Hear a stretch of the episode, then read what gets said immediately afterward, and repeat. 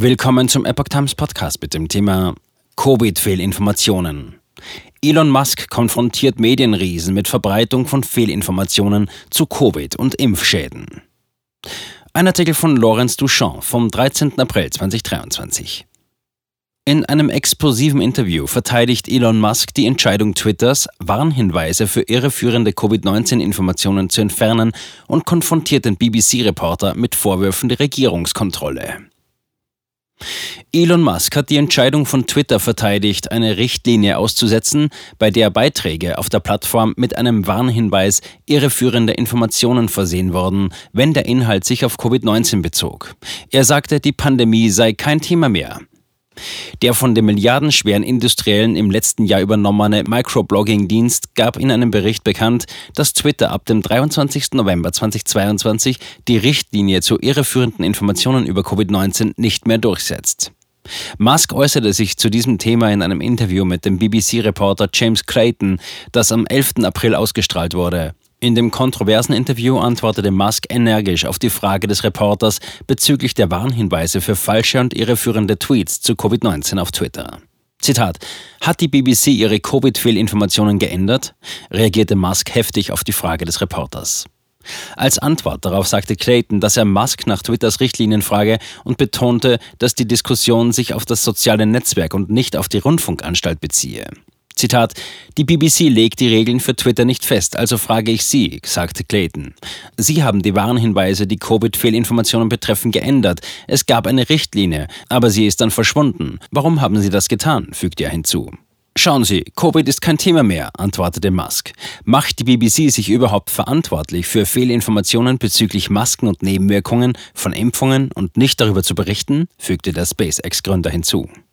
Musk sagte weiter, dass die BBC sich von der britischen Regierung unter Druck setzen ließ, um ihre redaktionellen Richtlinien zu ändern. Zitat: Sind Sie sich dessen bewusst? fragte Musk Clayton, der die Frage nicht beantwortete. Stattdessen lenkte er das Gespräch auf ein anderes Thema und wies darauf hin, dass er kein Vertreter der BBC sei und nicht über die redaktionelle Ausrichtung des Unternehmens sprechen könne. NTD kontaktierte die BBC für eine Stellungnahme. Musk ist seit langem ein Kritiker der Covid-19-Impfpflichten, Lockdowns und anderen von der Regierung durchgesetzten Maßnahmen. Im Mai 2020 schickte der damals 51-Jährige einige Tesla-Mitarbeiter trotz örtlicher Ausgangssperren zurück zur Arbeit im Automobilwerk in Kalifornien, die er als erzwungenes Einsperren bezeichnete.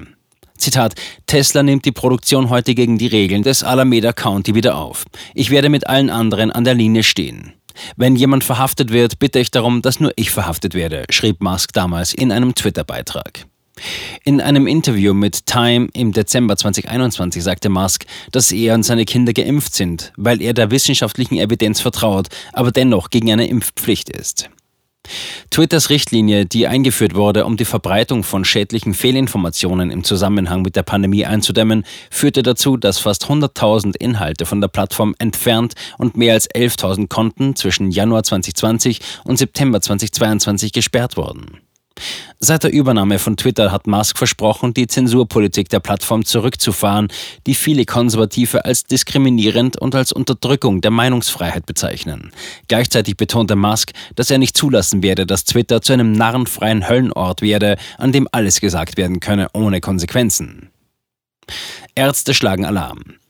Seit die US-amerikanische Food and Drug Administration FDA für die Zulassung, Überwachung und Bewertung von Arzneimitteln und Medizinprodukten ist, Ende 2020 die ersten Covid-19-Impfstoffe zugelassen hat, haben Regierungen der ganzen Welt und ein Großteil der Medien darauf bestanden, dass die in Rekordzeit entwickelten Arzneimittel sicher und wirksam sind.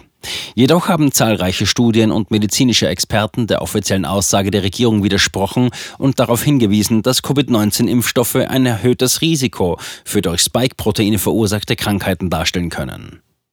Dr. Joseph Freeman, ein Notfallmediziner aus Louisiana und Hauptautor einer Peer-Review-Studie, die die ursprünglichen klinischen Studien von Pfizer und Moderna für die Covid-19-Impfstoffe erneut untersuchten, sagte bei der National Citizens Inquiry NCI am 17. März, dass die Impfstoffe mit einem erhöhten Risiko für schwerwiegende unerwünschte Auswirkungen von besonderem Interesse bei etwa einer von 565 Personen in Verbindung gebracht wurden. Zitat, das ist eine ziemlich hohe Anzahl von schwerwiegenden Nebenwirkungen bei einem Impfstoff. Wir haben normalerweise Impfstoffe für einen von 10.000 zurückgezogen, sagte Freeman, der virtuell am zweiten Tag der in Kanada abgehaltenen Anhörung sprach. Die Autoren stellten fest, dass die Covid-19-Impfstoffe von Pfizer und Moderna jeweils mit einem erhöhten Risiko für schwerwiegende unerwünschte Auswirkungen von besonderem Interesse von 10,1 bzw. 15,1 pro 10.000 Geimpften über Placebo-Baselines von 17,6 und 42,2 in Verbindung gebracht wurden.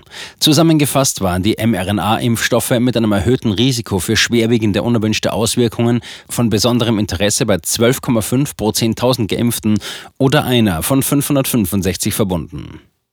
Der deutsche Gesundheitsminister Karl Lauterbach sagte unterdessen letzten Monat, dass Nebenwirkungen in einer Häufigkeit von 1 in 10.000 Dosen auftreten könnten und fügte hinzu, dass Covid-19-Impfstoffe schwerwiegende Behinderungen bei deutschen Bürgern verursacht haben.